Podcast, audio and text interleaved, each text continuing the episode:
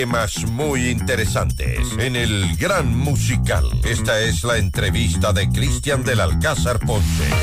Hoy con Amigos, gracias por estar con nosotros. Transmitimos en vivo por FM Mundo Live con máxima calidad, total nitidez. Nos pueden ver en nuestras plataformas, también en nuestra app, el canal de YouTube FM Mundo Live. Lunes de salud. Y hoy vamos a hablar de salud sexual. Este espacio, como siempre, en el primer día de la semana, llega a ustedes por cortesía de Ecoamerican, Centro Integral de Servicios de Salud con más de 40 años de experiencia. Comienza el año preocupado lo más importante, tu salud con los chequeos médicos de Ecoamérica, un chequeo médico preventivo sirve para identificar qué tipo de enfermedades relacionadas con edad, trabajo, hábitos y condiciones hereditarias.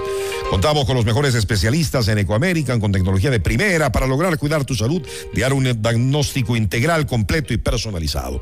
Eh, hay paquetes eh, muy completos y convenientes. Comunícate ya 394-7880, el WhatsApp de Ecoamerican 096 90 89 216. Toda la información equa-medioamerican.com. Pueden visitar cualquiera de sucursales en Quito y Los Valles. Y recuerden, en la nueva sucursal de Coamérica está en Orellana y 6 de diciembre, esquina. Hoy vamos a conversar con un querido amigo, no lo hemos visto hace tiempo, es de los mejores sexólogos de Latinoamérica, Ezequiel López Peralta. Mi querido Ezequiel, ¿cómo estás? Qué placer, espero que hayas comenzado de la mejor forma este año. Buenos días, bienvenido.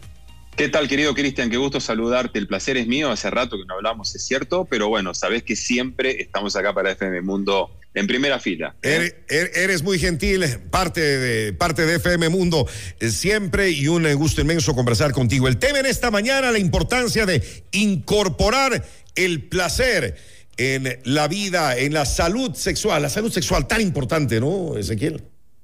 Sí, de hecho, fíjate que entre los derechos sexuales y reproductivos eh, está el derecho a placer. O sea, lo, importante que es el, placer, el disfrute. Desde lo erótico, que por cierto también hay que aclarar que trasciende lo que es el placer de la genitalidad, va mucho más allá, porque bueno, el, erotismo tiene que ver con el disfrute a través de los cinco sentidos, de la imaginación, de la creatividad, de la provocación con la pareja.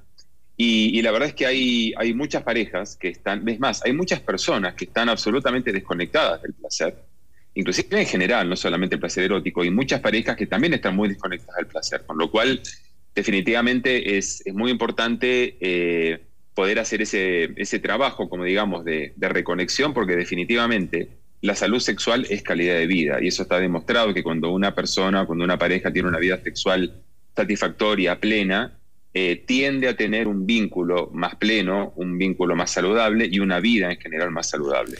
Pero aún así hay, hay personas, hay parejas que tal vez no le dan la importancia del caso al tema sexual, a la salud sexual, al tema del placer, mm. Ezequiel. Mm.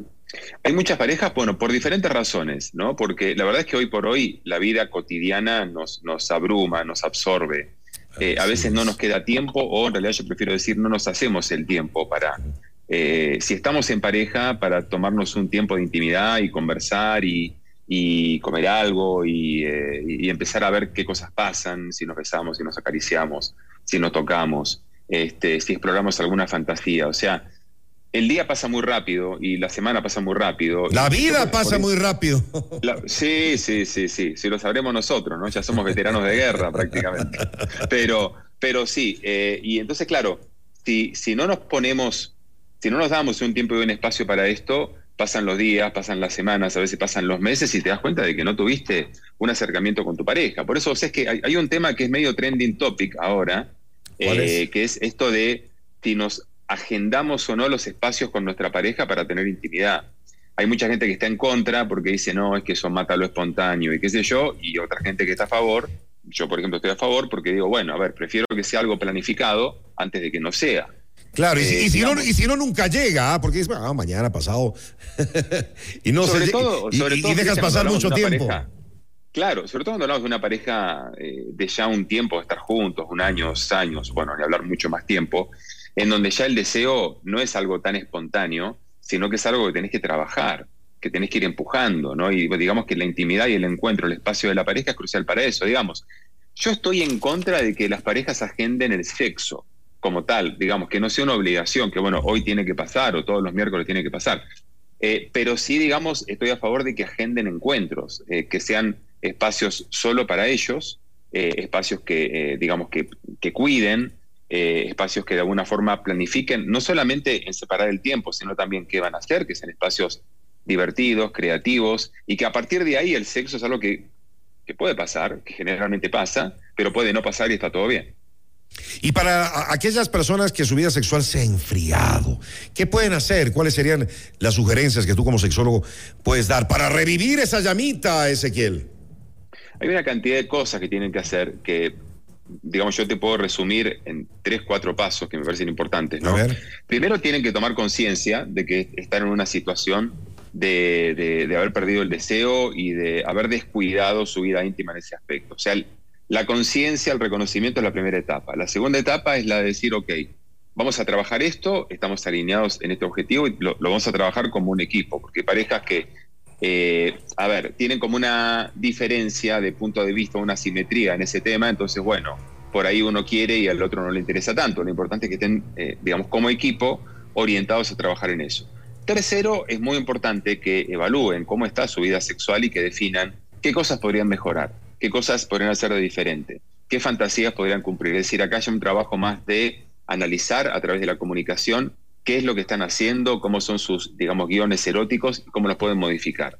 Y luego viene la parte de la acción, de manos a la obra, que ahí tenemos una cantidad de, recursos, de cosas para hacer, para explorar a través de los cinco sentidos, en donde las parejas decidirán sobre qué quieren trabajar. O sea, si es sobre lo que es la intimidad, como te, como te decía antes, si ese es el punto fundamental, si es cómo nos buscamos, cuáles son los códigos, los momentos para buscarnos, o el lenguaje corporal para saber que hay una disponibilidad de parte del otro, si tenemos que trabajar más en lo que es, digamos, lo que se llama el juego previo, ¿no? Eh, entonces, ajustar cosas, hacer cosas diferentes, tomarnos más tiempo, o bueno, ya en otras partes del encuentro sexual en donde afortunadamente tenemos gran cantidad de recursos sobre los cuales podemos de alguna manera intervenir.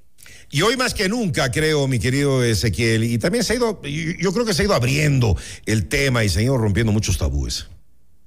Sí, no, totalmente. Mirá, te digo una cosa, de hecho que estemos hablando en radio a las 11 y 22 de la mañana de, este tema, ya me parece, una, me parece una gran cosa, con limitaciones que todavía hay, eh, pero de todos modos poder hablar de esto y poder darles a la pareja que nos escuchan un mensaje de que se puede cambiar, se puede mejorar se pueden hacer cosas. A veces las parejas lo pueden hacer simplemente por sus propios medios o quizás acudiendo a alguna lectura, algún taller, eh, a seguir influenciadores en redes sociales. Otras parejas necesitarán ya algo un poco más personalizado con, una terapia, con un proceso, digamos, de lo que se llama coaching erótico, pero la verdad es que, es que se puede y se puede en la medida en que ambos estén decididos a trabajar juntos en esto.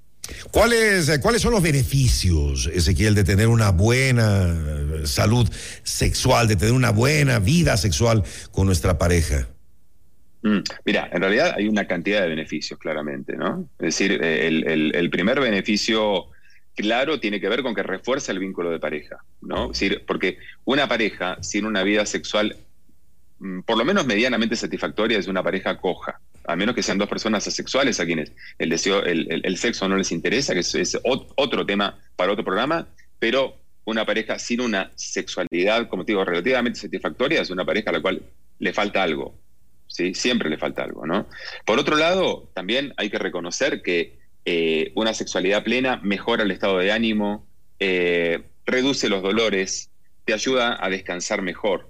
¿sí? Eh, inclusive hace que estés más contento, más feliz por la vida. Se nota, la, sexualidad no es algo que termina en la cama, la sexualidad es una actitud que se lleva a la vida y eso eh, de alguna manera se nota. Desde el punto de vista médico también podemos decir que refuerza el sistema inmunológico, eh, refuerza, digamos, todo lo que tiene que ver con la función cardíaca, eh, digamos, regula una cantidad de procesos del organismo que una sexualidad satisfactoria interviene en esto directamente y cuando digo sexualidad satisfactoria digo una sexualidad en la cantidad y en la calidad que desea cada persona. Yo no te puedo decir que es hacerlo todos los días, porque tampoco voy a recomendar hacerlo todos los días. Es la frecuencia y la forma que vos y tu pareja necesiten y que deseen.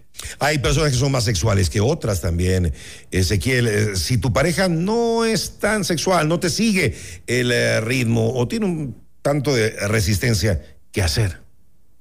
Este es, eh, a ver, este punto eh, da para, no solamente para un programa, da para un curso, da para una Una serie de programas. Es algo así, da para una serie de programas porque eh, este es un tema que se llama discrepancia sexual, que tiene que ver con justamente la diferencia de ritmos, de niveles de deseo dentro de la pareja.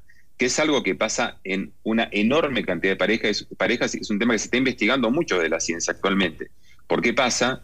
Eh, ¿Con qué frecuencia pasa y qué se puede hacer? Pero en principio lo que hay que revisar es, primero, que es algo que en diferentes etapas esto puede pasar. Te diría que a prácticamente todas las parejas les pasa por lo menos en algún momento que hay uno que está más conectado que el otro, que uno que tiene más ganas que el otro, ¿no?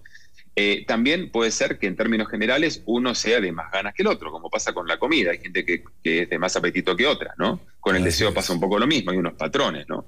entonces hay que ver qué tan, qué tan grande es esa brecha, porque una cosa es que vos quieras una vez por semana y yo quiera dos veces por semana, otra cosa es que vos quieras todos los días y que yo quiera una vez por mes.